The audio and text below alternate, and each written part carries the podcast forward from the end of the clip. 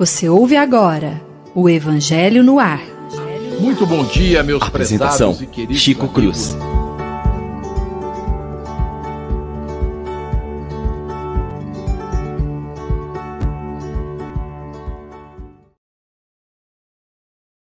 Muito bom dia, meus prezados e queridos amigos.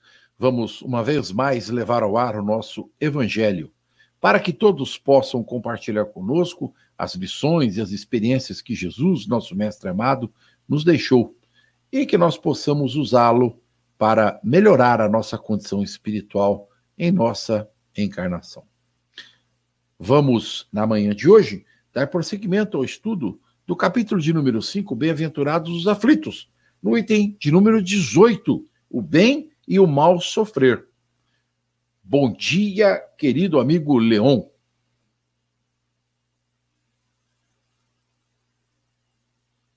Leon? Microfone desligado, Leon. Agora foi. Bom dia, Chico. Bom dia aos nossos amigos, à nossa audiência. É uma alegria aqui estar fazendo o programa mais uma manhã com todos. Obrigado, Leon. Bom dia, Lívia. Bom dia, Chico. Bom dia, amigos. Uma excelente manhã para todos nós. Bom dia, Paula. Bom dia, amigos. Que Jesus abençoe a nossa manhã, as nossas mentes, os nossos corações. Obrigado, querida. Antes de nós darmos início ao estudo de hoje, nós temos uma resposta para dar para o nosso amigo da semana passada. Então, eu gostaria de ouvir os amigos e vou fazer isso da forma invertida. Paula, você quer responder aquela questão que ficou no ar a respeito daquele programa que o nosso companheiro é, perguntou e a gente tava, ficou de, de ver a resposta? Ó, só para relembrar, viu, Chico? O companheiro, a pessoa chama Cláudio e a plataforma Cláudio, chama Cláudio. plataforma, isso, plataforma Casa de Oração. O pessoal lembrar que é o Isso, final do é programa mesmo. passado. Isso. Tá bom, obrigado, Leon. Bem lembrado, Leon. Obrigada. É, eu tive a oportunidade de, de consultar um pouco, porque eu não sigo esse programa, né? E eu acho que o importante, gente, é nós fazermos o que nós acreditamos, é dentro da linha que nós estudamos e dentro do que o nosso coração nos intui. É, eu participo de uma casa espírita aqui em Franca, que é o Templo Espírita Vicente de Paulo.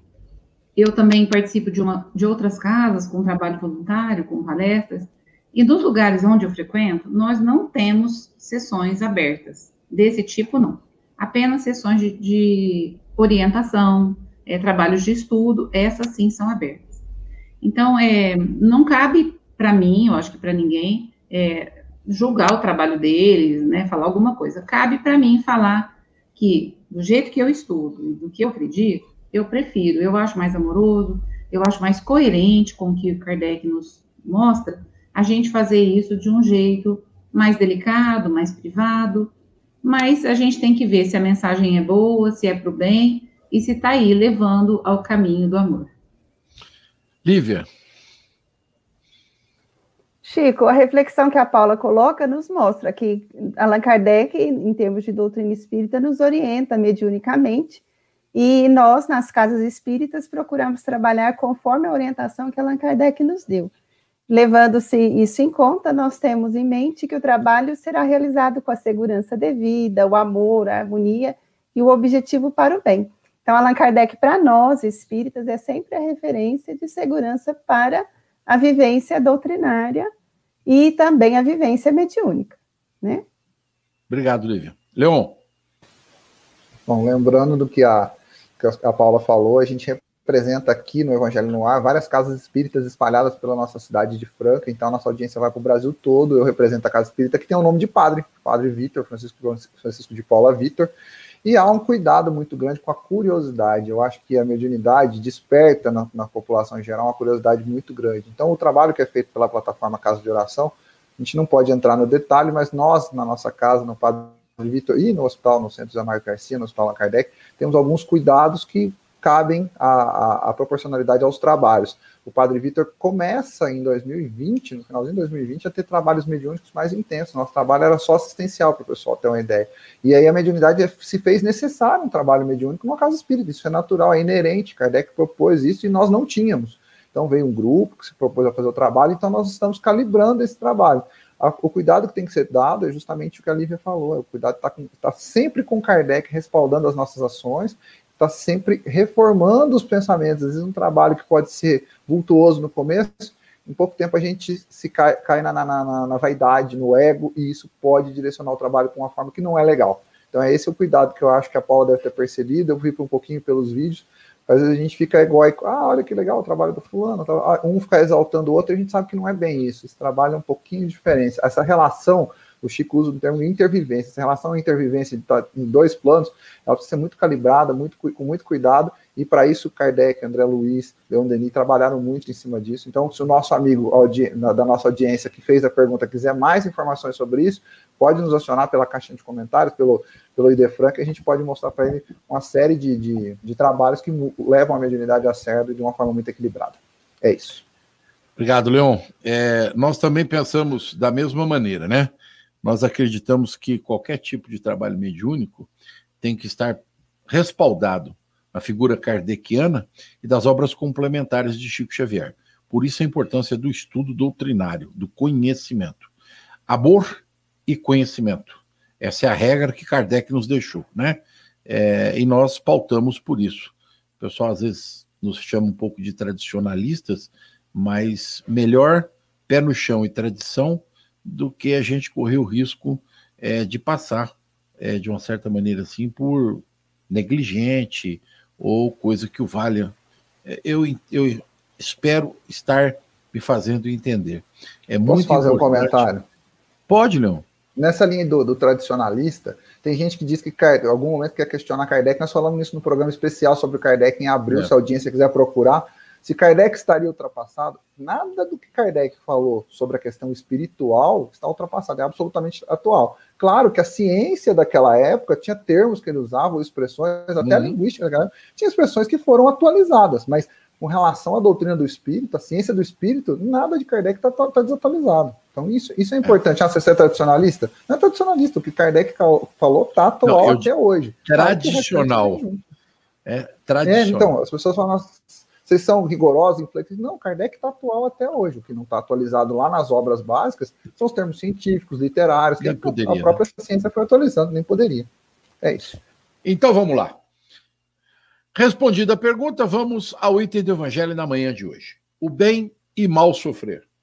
Quando Cristo disse: Bem-aventurados os aflitos, deles é o reino dos céus, não se referia à generalidade dos sofredores, pois todos os que aqui estão sofrem, estejam sobre o trono ou sobre a palha. Mas, ai, poucos sofrem bem. Poucos compreendem que somente as provas bem suportadas podem conduzi-las ao reino de Deus. O desânimo é uma falta. Deus vos recusa consolações porque vos falta coragem. A prece é um suporte para a alma, mas ela não basta é preciso que seja apoiada sobre uma fé viva na bondade de Deus. Muitas vezes foi dito que ele não colocava um fardo pesado sobre ombros fracos. Mas o fardo é proporcional às forças, como a recompensa será proporcional à resignação e à coragem. Por mais penosa que seja a aflição, não chega à magnitude que terá a recompensa. Mas é preciso merecer essa recompensa. E é por isso que a vida é cheia de tribulações. Não nos pode faltar nunca nos nossos corações, no nosso pensamento, que Deus nunca nos desampara, nunca nos recusa absolutamente nada, porque o Pai é Pai. Não é, Leon? Exatamente, Chico. A gente tem que ter essa percepção que o sofrimento na Terra, como a gente utilizou, e eu vou voltar na, numa frase que foi muito impactante no começo do capítulo sobre Bem-aventurados aflitos, que a Terra é um planeta de injustiça, com toda certeza, mas não de injustiçados. A, a, o conhecimento que a doutrina, que, eu, que a obra kardeciana, até o capítulo 4, nos proporciona, nos dá o um embasamento para dizer que nós aqui, nessa encarnação, vamos passar por essas possibilidades. A consciência né, da, da pluralidade das existências nos dá, nos dá essa certeza. E também, outro elemento que eu acho que é tão fundamental quanto a pluralidade dos mundos das, das existências no Espiritismo é a plena questão do livre-arbítrio. Nós temos o livre-arbítrio como nosso guia. O livre-arbítrio, essa liberdade das nossas escolhas, ele é fundamental. Porque não existe na doutrina espírita nada que nos repreenda, a não ser a nossa própria consciência. Não existe a figura do inferno, do demônio, do temor. O que nós tememos é única e exclusivamente a nossa consciência. Para poder falar disso, e a gente olhar essa nossa relação com a nossa consciência, olhar a nossa relação com o sofrimento, a gente vai ver que o homem, ao longo da história, ele sempre sofre, sempre lida com o sofrimento de formas diferentes. O homem lidou na história de determinados momentos não enaltecendo o sofrimento de uma forma positiva, mas enaltecendo a forma de sofrer, como conviver com esse sofrimento. E alguns, algumas formas de lidar com esse sofrimento foram bonitas, foram belas, foram romantizadas, foram, foram bem colocadas, digamos assim, em palavras. Alguém conseguiu traduzir. Por mais difícil que seja dizer que o amor é fogo que arde sem se ver, é ferida que dói e não se sente, está lá no Camões, é muito bonita. Isso é uma forma de tentar trazer essa relação, essa, o sentimento de estar aqui vivendo e passando pelas experiências terrenas. E isso vai mudando ao longo dos tempos. Isso é muito interessante, porque passa os tempos, outros trovadores, outros poetas, outros é, escritores vão relatar a relação com a, a, vida e o sofrimento de formas diferentes. E isso vai chegar aos nossos tempos da, da forma mais interessante, mais é, pontual no nosso dia. Ou a gente acha que não faz, parte, não faz parte da cultura do brasileiro, por exemplo, o que a gente sempre assistiu nas novelas. Um amigo meu falava assim, assim, ah, você, ele, meu irmão trabalha na, trabalha na área de rádio e TV, e aí a gente fala assim, a gente acha que o Brasil é o país do futebol. Não, o Brasil é o país da novela. Né? Nós temos muito mais noveleiros do que, do que boleiros. Eu falei para ele, você tem, você crava isso com toda certeza, você pode ter toda certeza. O Brasil é o país da novela, e a novela é a nossa cultura. A novela tem a cultura do sofrimento da mocinha que vai sofrer durante 300 capítulos para na última semana ela casar, ser feliz e viver bem. E a gente está assistindo durante os 300 capítulos o sofrimento dela. A gente não está assistindo o bem-estar dela. Já viu alguma novela que começa assim? Era uma vez uma mocinha feliz. E aí lá se arrasta 300 capítulos? Não vai ser é, assim. É verdade. Não é verdade? Era vez um rapaz feliz. Não, é uma vez um rapaz que sofreu, que foi injustiçado, que amava a moça que, era, que não amava ele. Então a gente tem a cultura pelo sofrimento. Gente, a cultura pelo sofrimento virou um estilo de vida, um estilo musical. Hoje a gente tem uma cultura chamada sofrência, que dá dinheiro, que o pessoal vai rico com isso, com a sofrência. Né? E é dos nossos tempos. A gente está olhando isso porque o historiador, quando olhar lá para frente, quando o historiador, quando for olhar a gente daqui a 200 anos, ele não vai pegar, ele vai pegar a nossa biografia, ele vai pegar, mas ele vai pegar o que a gente assistia na novela, quais as séries que a gente assistiu, qual a música que aquele povo ouvia. E eu falo assim, mas por que, que esse pessoal está ouvindo Marília Mendonça? Por que, que esse pessoal está ouvindo sofrimento? Qual que é, de onde surgiu isso? E é assim, uma relação com o sofrimento que a gente está, claro, moldando aos nossos períodos. Mas para eu passar para as nossas colegas, para a gente continuar essa nossa essa análise do processo do, do, do sofrimento, é, não falar exclusivamente dele, eu vou dar talvez a chave daquilo que ressignifica ou redescobre o, o, a nossa relação com o sofrimento. Kardec põe aqui, quando a gente desanima, quando a gente se omite de sofrer, porque às vezes a gente se vence por ele. E aí é justamente o grande segredo, e a doutrina espírita vai explicar isso. O sofrer é inerente, o enfrentamento é que é, diferencia, que é o diferencial. E aí, como nós vamos fazer esse enfrentamento? Aí vem coragem, aí vem análise, e aí eu vou deixar para os meus colegas falarem para a gente poder seguir com o nosso programa de hoje. Ah, e se eu não me engano, agora é a Lívia que vai falar, se eu não estiver errado. Não, é a Paula. Não, é a Paula. É a Paula. É a Paula. Paula? É, estou aqui pensando na, na ferida que arde sem se ver, né? Muito bom, gostei. É, eu, eu, eu achei muito interessante a sua reflexão, Leon, é, a partir de um desse momento histórico em que o sofrimento ele é até romantizado. Eu concordo com você. Mas quando a gente vai para o estudo do luto, que é a minha, a minha especialidade, né? A gente percebe um outro movimento cultural, que é o de fugir desesperadamente do sofrimento. As pessoas, por exemplo, antes, elas suportavam ficar com uma pessoa doente em casa. Era natural que ocorresse uma morte no quarto, na sala. Hoje, a busca pelo prazer e pela saúde, ela é tão intensa que a gente percebe que as pessoas elas são mandadas para morrerem no hospital, elas são internadas. Então, é, a velhice, é, a morte, o sofrimento, ele assim, ele ele está sendo muito difícil de lidar, porque enquanto o amor romântico ainda é cultivado na, na sofrência, o amor real mesmo, ele é execrado pela humanidade. Por isso que a gente está tendo é, uma explosão de uso de drogas e de medicamentos. Porque a pessoa ela começa a sofrer um pouquinho, ela já não dá conta daquele sofrimento.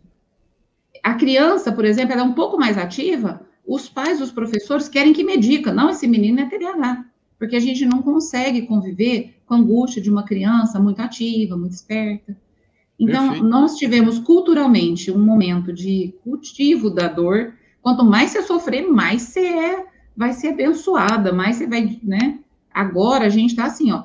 Você está sofrendo, é porque você não trabalhou direito, você é pobre, porque você não, não se esforçou. É uma cultura, gente, tão alienante que é, um, assim, é uma coisa muito é, preocupante, né? A gente não saber lidar com angústia, com aquele momento que não está bom, de suportar e tolerar a dor e as dificuldades. Ô, Paulo, é questão J... de enfrentamento, né? É questão de é, enfrentamento, é, de saber enfrentar com essa Sim. galhardia, com esse equilíbrio, né? O J Quest, que é um cantor muito, né, assim, da atualidade agora, ele fala: "Vivemos esperando o dia em que seremos melhores, melhores no amor, melhores na dor, melhores em tudo". Não sou boa cantora, mas a música é muito linda, porque ela traz essa reflexão. A gente sabe viver o amor mesmo? A gente sabe viver alegria? Porque muitas pessoas elas confundem tanta alegria que acaba virando uma outra coisa. E a dor? Nós sabemos viver a dor?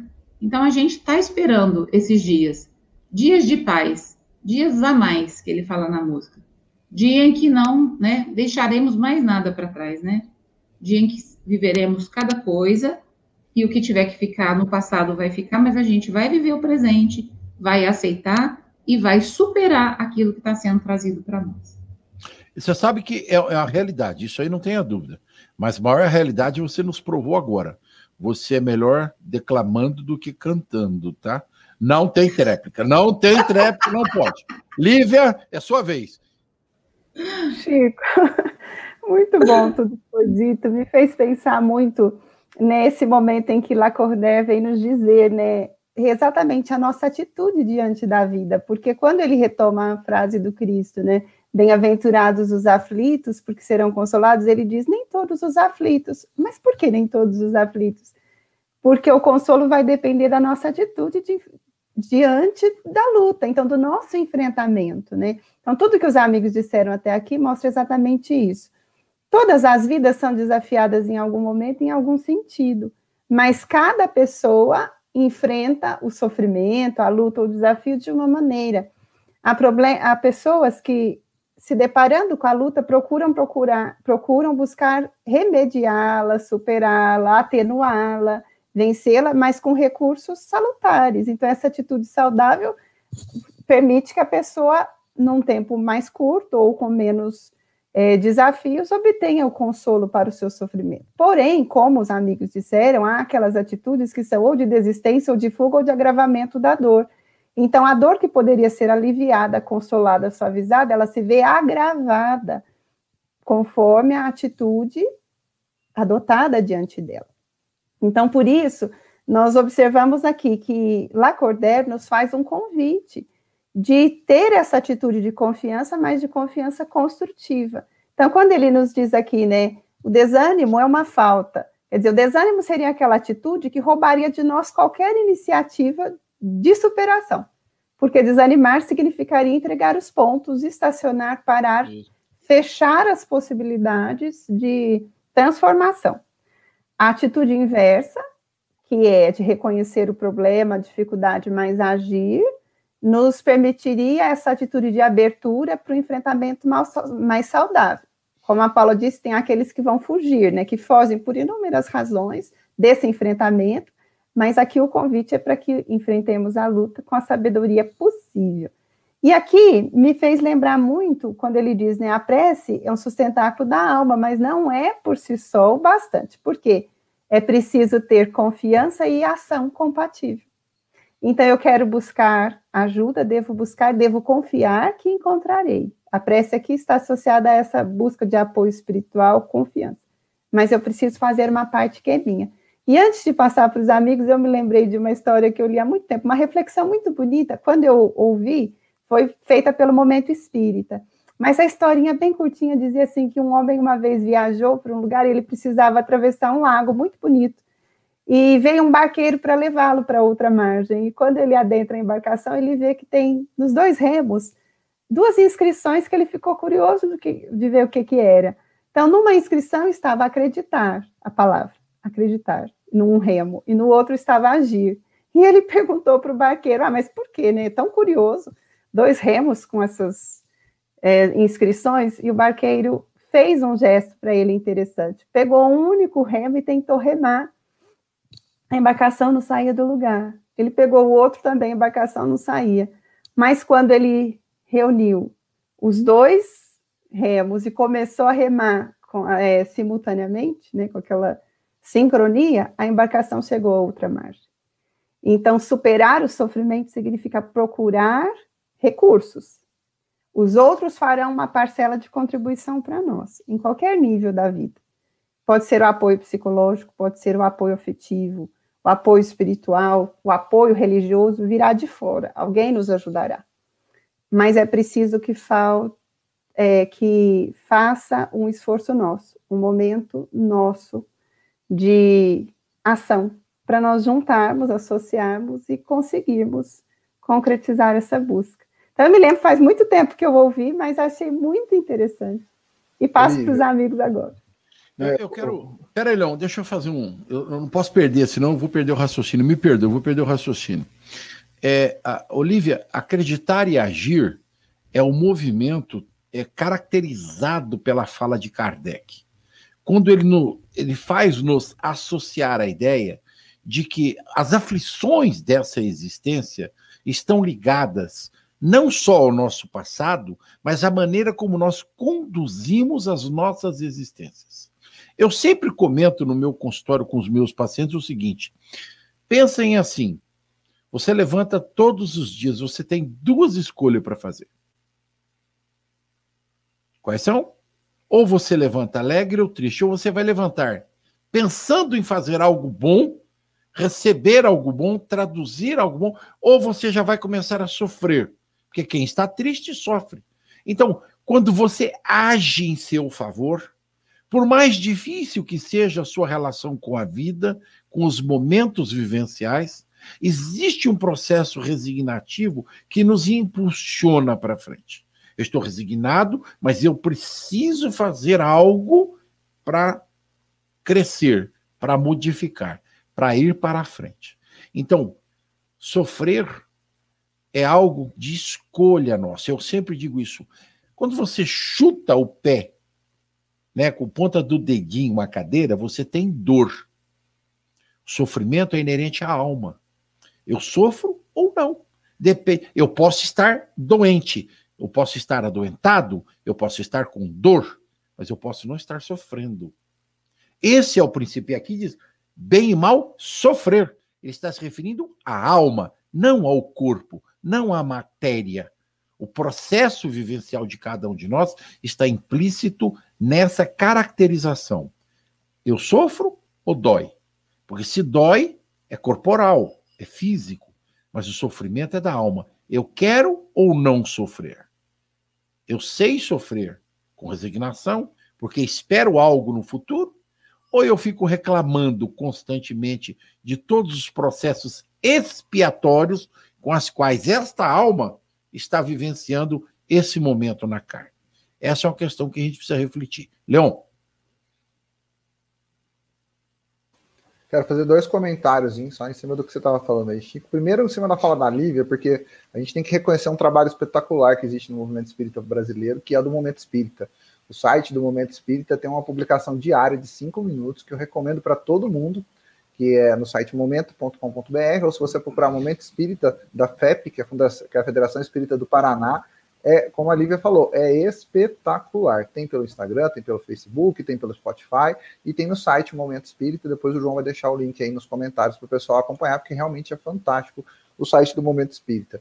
E na linha do que o Chico falou, é, eu queria falar eu, sobre a reclamação eu vejo que nós vivemos o atual momento é o momento do vigiar, muito mais do que do orar. Porque reclamar é clamar, clamar, clamar, você ficar sempre clamando a Deus, sempre, sempre rezando, digamos assim. Mas eu acho que faz falta muito para a gente vigiar os nossos pensamentos. Porque a gente, quando está rezando ou está pedindo, raramente a gente está agradecendo. Normalmente fala assim, tira do meu caminho, Deus do céu, me tira do caminho. Deus, raramente a gente está clamando a Deus de uma forma positiva. Normalmente o clamor vem, como disse o Chico ali, pra, na angústia, na aflição, a gente clama.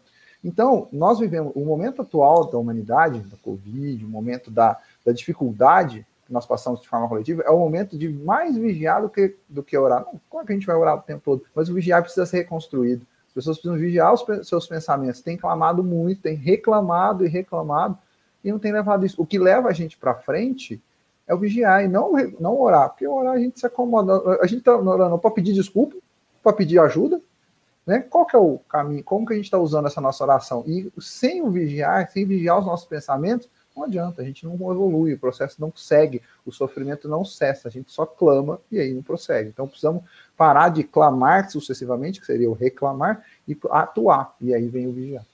Esse é o remo do agir, né? O vigiar é o remo do agir, é o remo do agir né? Ó, eu, eu, vou, eu vou ler o segundo parágrafo para a gente comentar. Acho muito interessante o que a gente vai ver aqui a respeito disso. O militar que não é enviado às linhas de fogo não fica satisfeito, porque o repouso do campo não lhe proporciona promoção. Sede, pois, como militar, e não desejeis um repouso na qual vosso corpo se enfraqueceria e vossa alma se entorpeceria. Ficais satisfeito quando Deus vos envia a luta. Essa luta não é o fogo da batalha, mas as amarguras da vida, nas quais às vezes é preciso mais coragem que num combate sangrento. Pois quem fica firme diante do inimigo curva-se sobre a opressão de uma pena moral. O homem não recebe nenhuma recompensa para esse tipo de coragem, mas Deus lhe reserva seus louros em um lugar glorioso. Quando vos ocorrer um motivo de dor ou de contrariedade, esforçai-vos para superá-lo. E quando chegardes a dominar os ímpetos da impaciência, da cólera ou do desespero, dizei-vos com uma justa satisfação: eu fui mais forte. É extraordinário esse processo colocado por Kardec que deve gerar reflexão em nossos corações. Lívia, a reflexão é sua. Chico, eu acho interessante a figura que Lacordaire escolhe, né, para falar do clima de luta, né? Existe algum ser humano que nunca tenha lutado? Eu não conheço nenhum, conheço muitos que lutaram em algum momento da vida, por alguma razão, sempre estão sendo desafiados num ou outro sentido. As vidas têm experiências diferentes, mas de um modo geral, todo, é, todo mundo é desafiado a seguir, a crescer. O clima de luta não é fácil, ele é intenso, né? Com a figura que ele usa, ele é um clima de intensos movimentos, mas é um clima que nos instrui, nesses momentos em que nós somos desafiados, nós crescemos também muito, ganhamos sabedoria, ganhamos nova visão da vida. Então, o clima de luta, ele só será ruim para nós se nós não fizermos disso um processo de crescimento. Porque se nós fizermos um processo de crescimento, há, haverá um momento em que nós descobrimos que a luta, apesar de ter sido difícil, intensa, desafiadora, ela nos ensinou muito, né? E sempre me chama a atenção quando eu leio histórias de pessoas que tiveram horas dificílimas ou experiências de longo curso e que escolheram não desistir e elas fizeram diferenças na vida dela e na vida de outros, né? Então tem, quando eu penso em Beethoven, por exemplo, me comove pensar quando ele nos lega a nona sinfonia, quando ele nos deixa as pérolas do trabalho dele, ele estava perdendo a audição. Imagina, um homem que o som era tão apurado para ele e ele produzia no, no, absoluto silêncio, porque já não, não escutava mais. Mas ele enfrenta, é fácil, foi fácil, para ele não. Quem pode imaginar quantas batalhas íntimas ele teve que fazer para poder continuar a jornada, mas ele parte do mundo deixando uma preciosidade para a humanidade e hoje é reconhecido como um expoente da, da erudição da música, né? Quando eu penso em Braille, Hoje, quantas pessoas se beneficiam do recurso desse homem? Mas foi um homem que ficou cego pequenininho, ficou cego na infância.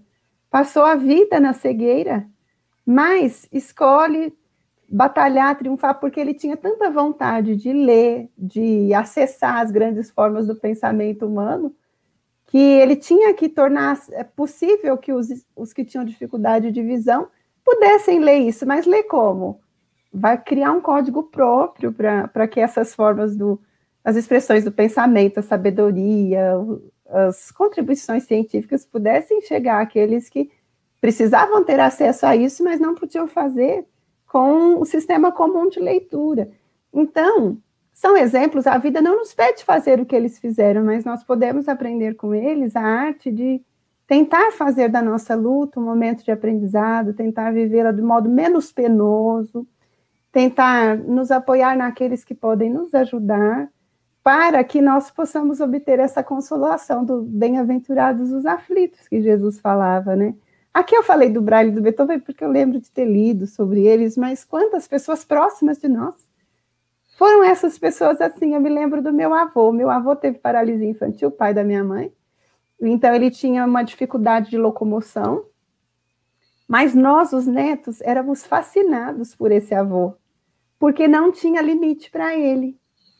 E, nós nunca vimos ele reclamando, nunca vimos ele achando que ele era menos ou que ele não podia, mas nós sempre vimos ele fazendo o que era possível com os recursos dele, mas com uma naturalidade, uma leveza que, quando ele foi embora, todos nós sentimos que tínhamos nos despedido de um homem formidável.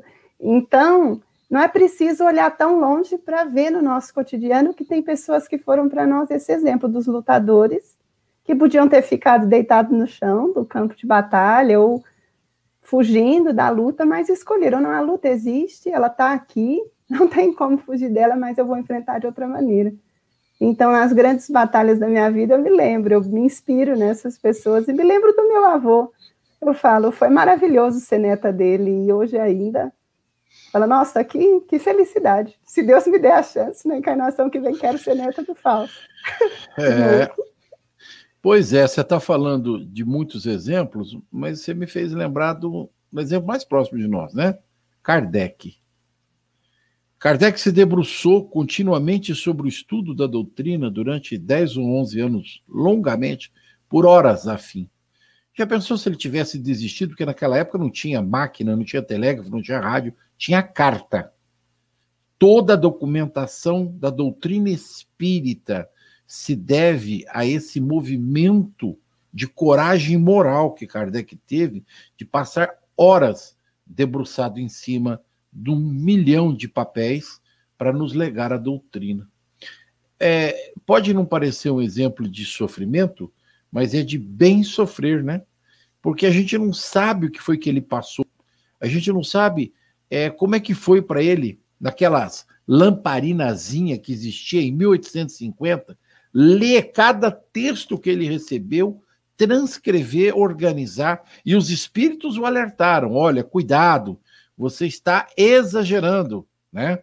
Ele, ele foi é, alertado a respeito porque ele estava trabalhando, ele queria produzir mais. Assim como a gente tem é, pessoas é, que a gente conhece, no Hospital do Câncer, por exemplo, que estão lá com a doença e sorrindo, é, encarando a doença com naturalidade, acontece. E existem outras que estão sofrendo, magoadas, inclusive algumas até reclamando de Deus, né? Então, é, a gente precisa compreender que nas nossas existências, a luta, como diz aí no texto sobre o militar, é a que nos engrandece, nos empurra para frente, nos dá a certeza de que lá na frente a gente vai ganhar, né? Nós vamos alcançar a vitória. Em falar em vitória, o Leon. E falar em vitória, é, a gente tem tantas histórias né, de vencedores, é porque é, esse assunto vai puxando histórias de enfrentamento que comovem a gente. Algumas vêm na minha cabeça, eu não consigo deixar de mencionar. Eu sei a audiência deve estar pensando assim, mas vocês vão falar de sofrimento, vocês estão falando de de história, de biografia, mas não é que são as biografias, é a forma de enfrentamento que nos deixa assim totalmente estimulados a pensar, né? Eu tenho dois exemplos que me chamam muita atenção. Um é do maestro João Carlos Martins, que teve ali, ele era um exímio pianista, e que sua relação com a música sempre foi muito considerada, e de repente ele teve que se descobrir, se relacionar com a música de uma outra forma, e virou um maestro. A gente, quem quiser procurar a biografia dele no YouTube, vários programas foram feitos relatos sobre, sobre o maestro, ele foi tendo as mãos atrofiadas e falou: como é que eu vou ser um pianista? E aí ele se tornou maestro e a sua relação com a música foi, foi, foi maravilhosa. sete arroba nas costas, porque eu como pouco. Que é uma história de um chefe de cozinha. Ele chama-se Grant Achatz. Ele está na primeira temporada do Chef's Table, na segunda temporada, no primeiro episódio. É um chefe de cozinha que teve câncer na língua, perdeu o paladar. E aí o cara falou assim: Poxa, com poucos anos, perdi o paladar, e agora como é que eu vou ser chefe de cozinha? E aí, quem quiser saber mais, é o Chef's Table, a segunda temporada, o primeiro episódio. É um, é um norte-americano, e ele vai contar como que ele, chefe de cozinha, sem paladar por causa do câncer, teve que redescobrir a culinária. Ele continua chefe, ele continua trabalhando, e parece uma coisa absolutamente inimaginável para gente. Como é que ele teve que redescobrir isso? Como é que ele. Eu acho que ele foi além, e aí eu vou chegar na ponta que eu queria comentar com isso, ele foi além do torpor.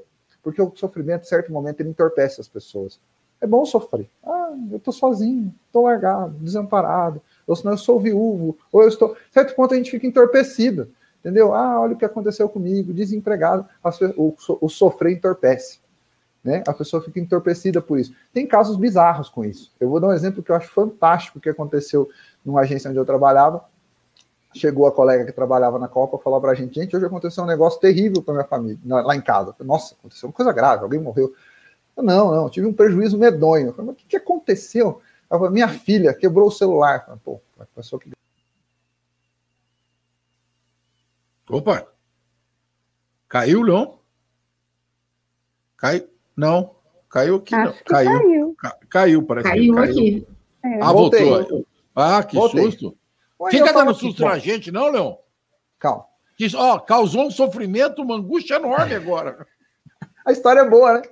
Aí ela, mas que sofrimento, o que aconteceu? Ah, minha filha quebrou o celular, mas aconteceu. Eu falei, mas o que, que aconteceu, né? Ela preocupada. Então, é que a minha filha tem pavor de borboleta. Eu falei, tá, tem pavor. E é onde que entra o celular na história? Ela jogou o, o celular na borboleta. ela tirou o celular. Mas eu, o que, que aconteceu? Eu falei, não, ela tem. Tem gente que tem pânico com animal, bicho, né? Eu tenho um É caso verdade. contrário na minha família. Eu tenho um caso que é o contrário. Minha filha, qualquer bicho que ela vê, ela quer mexer, que ela coloca, olha uma aranha, olha o escorpião. Opa! Mas tem gente que é o contrário, que ela trava. Tem gente que tem fobia de aranha, vocês sabem como é. A menina tem fobia de borboleta. No desespero, ela estava sozinha em casa, a mãe tinha saído para o mercado. A bichinha voou pro lado dela, ela tacou o celular na parede para tentar matar a borboleta. Olha, olha o ponto. Eu quero dar um exemplo bem esdrúxulo para a gente ver o tanto que a situação que nos deixa angustiado, aflito, faz a gente tomar decisões que a hora que a gente olha para trás, fala que ridículo que eu fui. Olha que atitude absurda que eu tomei. Eu joguei um celular em cima de uma borboleta. Entendeu? Eu fiz um negócio absurdo. E quando a gente olha em retrospectiva a nossa relação com o sofrimento, muitas vezes a gente vai falar assim: nossa, eu coloquei um peso enorme, um fardo enorme, eu despendi uma energia imensa em cima da situação pequenininha. Exatamente. Então, olha, olhando em retrospectiva, você fala: poxa, olha o que, que eu fiz, olha a energia que eu pus, olha, olha a atitude que a gente teve, que poderia ser tratado da forma com que ela realmente é, dimensionada da forma como realmente é. Poxa, um chefe de cozinha com câncer na língua, um maestro com as mãos atrofiadas, são grandes exemplos, bastiões, superaram sofrimento, são exemplos consideráveis. Mas o exemplo cotidiano está aí, a gente sofre por tanta coisa. Né? E o Roberto Chinachik, que é um médico intensivista, lá na Industrial, quando eu tinha meus 15, 16 anos, fazia uma palestrinha, a professora ela colocou essa palestrinha, e ela falou assim, é, a palestra do Chinachik dizia o seguinte, as pessoas no finalzinho, lá naquele momento ele era intensivista, no finalzinho, elas ficam pensando, nossa, os problemas que eu tinha da vida eram tão pequenos, eu achava que eram tão grandiosos, elas começam a remensurar os problemas. Nossa, eu achava que eu tinha problemas tão grandes. Ah, eu fazia o almoço, a, a, a janta às 5 e meia da tarde, meu marido só chegava às 6 e 15 40 minutos. Por que ela nunca pensou em reprogramar isso? Por que ela. A gente não pensa. De repente, em perspectiva, o problema redimensiona. Então, como é que será que é o nosso problema de hoje em perspectiva? Será que a gente consegue imaginá-lo? Então, talvez é uma receita para o sofrimento. O Evangelho segundo o Espiritismo vai discorrer em vários outros momentos, episódios nessa nossa relação com o sofrimento. Mas será que a gente consegue enxergar? Como que a gente deve exercitar isso aí? Aí deixo para os colegas. Recifi ressignifica, Paula. É, essas histórias todas que vocês contaram, né, me fizeram lembrar de muitas, muitos momentos que eu também já vivi já. a Fátima está falando da Sonata ao Luar e o Augusto dando o exemplo do Jerônimo Mendonça, o gigante deitado. E aí, quando me vem tudo isso que vocês falaram, dos músicos e tudo, sobre o bem e o mal sofrer, é, ainda me cai a fala do Chico ainda, dos pacientes oncológicos, né? Eu tive a oportunidade de estar com alguns já em estágio já de finalzinho já de vida e ouvir o testemunho como é diferente uma pessoa que diante de um sofrimento, diante da morte, ela se aproxima de Deus e quando alguns se afastam de Deus. Então, uma fala muito comum era que a pessoa falava para mim assim: é, eu estou orando a Deus e eu estou vendo que ele não me escuta, porque ele não me cura. Então, para essa pessoa, é, ser escutada por Deus significa ser curada. Quer dizer, eu estou pondo nas mãos de Deus o meu desejo e eu quero que ele faça o meu desejo. Se ele não faz o que eu desejo, então ele não existe. Então era, era muito triste ver como o sofrimento ainda fica maior ainda, gente, porque aí você se sente sozinho, que você não tem mais nada. Porque na hora que você está no seu pior momento, sozinha no travesseiro, é você e Deus. Se você não acredita mais nele, se você coloca em xeque a existência dele, então aonde é que está a sua fé? Onde é que está aquele remo que vai te levar para o final? Ao contrário, outras pessoas no mesmo estado falavam para mim assim: é, se não fosse por Deus, eu nem sei como é que eu estaria enfrentando tudo isso. Se não fosse a, a providência divina, se não fosse eu sentir que Ele está cuidando de mim, quando eu oro, eu sinto tanto alívio.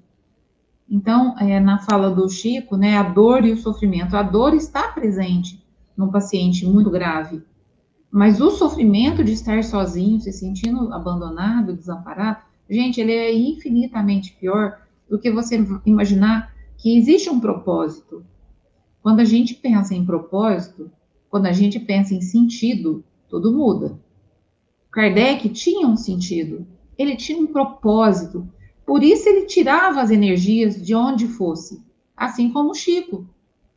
Que, que, que legado que o Chico deixou para nós mas porque ele tinha um propósito. Aquilo que ele fazia tinha um sentido. E, de repente, a dor torna as coisas sem sentido. Aí a gente entra no mal sofrer. A gente entra num sofrer que tem dor e tem sofrimento. E quando a gente se aproxima de Deus, gente, tudo muda. É aquele momento que eu falo, é, que eu já comentei aqui, que você olha para trás e fala, não sei como eu passei aquilo, porque não passou sozinho. Quando a gente está sozinho, gente, o peso e o fardo ficam insuportáveis, né? Então, foram essas considerações que eu fiz para não me alongar. Não, você não se alonga, não, Paula, mas já que você deu o respiro, eu vou entrar. Né? É, é extremamente importante, no meu ponto de vista, nós pensarmos ou fazermos algumas considerações. Primeiro, Deus nunca nos desampara. Segundo, se nós estivermos doentes, preste atenção, por favor, na palavra. Doentes. A dor, doença, dor, é corporal. E a doença instalada não é por culpa de Deus. A doença que se instala em nós é normalmente por conta das nossas culpas, dos nossos erros, dos nossos enganos. Quando a gente pede salvação, não é a salvação do corpo que a gente espera, é a salvação da alma, porque afinal somos espíritos eternos. Enfim, quando nós sofremos, é porque nós, a alma, deixa, de, deixa se levar por esses. É, não vou falar princípio, porque não é princípio. Deixa se levar por essas mesquinharias que nós acostumados no processo material e extremamente materializados, porque ainda somos espíritos muito materializados, é, não nos damos conta que a grandiosidade do processo divino está na salvação da alma, na salvação do... E que salvação é essa? É o do conhecimento, é o do exemplo, é o do amor, é o de percebermos a grandiosidade de Deus, nosso Pai, nos oferecendo inúmeras oportunidades ao longo da vida, como foi mencionado aí. é, nós sofremos por qualquer doença e tem pessoas que falam: não, tá tudo bem. A dor é uma coisa, o sofrimento é outra. Eu, eu, eu estou doente, mas não estou sofrendo. Eu entendo, eu compreendo, eu percebo. E nós espíritas precisamos ter mais consciência desse processo nas nossas existências. É algo muito, no, no meu ponto de vista, é muito sólido, para mim. Para mim é muito sólido essa diferença entre sofrer uhum. bem ou mal. Então, eu sofro bem ou eu sofro mal? Fala. É só é, uma coisa que sempre me vem à mente quando você fala da, da oração. É, a gente não, Deus nunca nos desampara. Nós temos que ter isso em mente, gente. Mas nós nos sentimos desamparados. Então a gente não ora para Deus vir nos acudir. A gente ora para entender que Ele está ali e que Ele está nos protegendo, que Ele está nos fortalecendo, nos confortando. A gente não ora porque Deus precisa, somos nós que precisamos da oração. Exatamente. É. Porque a oração, ela abre os nossos olhos para que a gente possa ver que, apesar de tudo, ainda vale a pena. Aclara, né? Aclara a nossa alma, aclara os nossos corações. Né? Olha aí o que termina o texto dizendo: olha, bem-aventurados os aflitos. Pode então ser assim traduzido. Bem-aventurados os que têm oportunidade de provar sua fé, sua firmeza, sua perseverança e sua submissão à vontade de Deus, pois terão centuplicadas as alegrias que lhe faltam na terra. E após o trabalho, vem o repouso. E é por isso, Paula, eu, eu vou passar de volta para você, porque acho interessante você complementar com essa sua seu pensamento em cima desse pedacinho aí final do texto. É, eu vou contar uma coisa pessoal que eu vivi. Quando a minha mãe estava na UTI, a minha mãe ajudou muita gente. Então, nós tivemos várias reações na família. Ela ficou muito doente, ela hospitalizava, voltava, hospitalizava, e por fim, ela entrou em coma e ela ficava na UTI, todos os dias eu ia lá. Então, teve pessoas da família que chegaram a falar: se Deus existisse, não ia deixar uma mulher como, como ela sofrer o que ela está sofrendo. Quer dizer, a pessoa, além de estar tá sofrendo, de ver alguém amado ali naquele leito, ainda se distanciou de Deus. E nós tivemos um outro caso também que teve um debate na UTI na, com o médico intensivista, em que essa pessoa estava ao meu lado e ela estava brigando porque entubou, porque fez isso, porque fez aquilo outro. E ela falava assim: Não, eu acho que isso não é humano. Aí o médico tentando falar: Não, mas ela está aqui, eu não estou fazendo isso para ela sofrer, eu estou fazendo isso que a minha função é salvar. Ela não, mas isso é desumano. Ele, então você não caia no meu plantão, não, porque se você cair no meu plantão, eu vou tentar te salvar, eu não vou te deixar morrer. Gente, foi assim, uma cena que eu nunca vou esquecer. E ela continuou na discussão com o médico, e o médico falou assim para ela: é, Nossa, mas vocês professam uma fé, e na hora do testemunho vocês ficam assim. Gente, foi muito. As lágrimas corriam, assim, né? Eu escutando, assim, eu me emociono até agora de contar. E ele, ele nunca, gente, nunca mais eu esqueci disso. A gente professa uma fé, mas a fé ela é demonstrada na hora do testemunho. Ter fé quando tá tudo bem é maravilhoso, né? É. Oh, beleza, nossa, eu sou super fervorosa. Eu oro todo dia. E aquilo, gente, eu nunca mais esqueci. Aliás, Essa Paula... fé é a que vai colocar a gente nesse contato com o Pai, de falar, Isso. Pai, cuida do que eu não posso cuidar. Chega onde eu não posso chegar. É, porque a gente não é, é, é como está escrito lá no livro dos Espíritos, só Deus que é, é, é oh meu Deus, que se, como que é a palavra? É, bom, misericordioso, onipresente, onipresente é, onisciente, onipotente. Né? A gente não é onipotente. Onipotente é Deus. Então, se a gente tem uma doença, a gente tem que pôr na mão do onipotente à vontade. E nós temos que mostrar tudo aquilo que nós aprendemos, é a hora da prova, né? Prova, né? Uhum. Na escola, vai te dar nota, né? E a prova é a hora da gente ter nota, né? A gente vai ter nota boa ou ruim. Se eu tiver fé, se eu manter a oração, se eu vigiar, se eu acreditar, se eu agir, se eu mostrar o caminho que eu segui ao longo da vida, naquele momento da prova, eu passo com nota 10. Uhum. Lívia, Você acha que dá para passar com nota 10? Dá, se se esforçar. É difícil? É, como em qualquer situação da vida, mas dá. A Paula me fez pensar no sentido da fé, né? A fé chega como um recurso, veja só. Primeiro, a vida nos ensina como agir. Ela nos agasalha antes da tempestade, ela nos ensina antes da lição chegar. Mas a validação, o aferimento do aprendizado é na hora do testemunho. Foi o que a fala do médico dizia isso, né? Quer dizer, mas tem uma fé e nessa hora vai agir assim, é como que um chamado para todos nós, para dizer, olha, primeiro nós aprendemos antes para que se surgisse uma hora difícil, a gente tivesse melhores condições de lidar com ela. É evidente que aqui ninguém vai dizer que é fácil ver um ente querido hospitalizado, se despedir dele, quando nós queremos que ele fique. Aliás, a renúncia maior da vida é deixar partir o ser querido quando nós queríamos que ele ficasse. Essa, esse é o amor de abnegação. É aquela hora que a gente tem que entregar para quem vai cuidar melhor, que é Deus, e falar: Eu queria muito que ficasse. O coração está despedaçado. É difícil, mas nós não temos outra alternativa a não ser deixar seguir. E se já que tem que seguir, melhor é seguir abençoado pelo nosso afeto, pelo nosso carinho, pela gratidão do tempo que a gente pôde viver junto. Porque dói aquela ausência, mas os anos de convivência foram para nós tão instrutivos e tão ricos que ficam como um presente também, né? Mas, a, falando em termos de doutrina, a nossa crença, a nossa fé, ela nos ensina antes, é como se ela fosse nos dando instrumentos para que nas horas dos nossos desafios nós possamos aprender a lidar com um pouco mais de recurso com eles. Nem sempre a gente acerta na primeira vez, mas é possível tentar para um dia tirar o 10, né?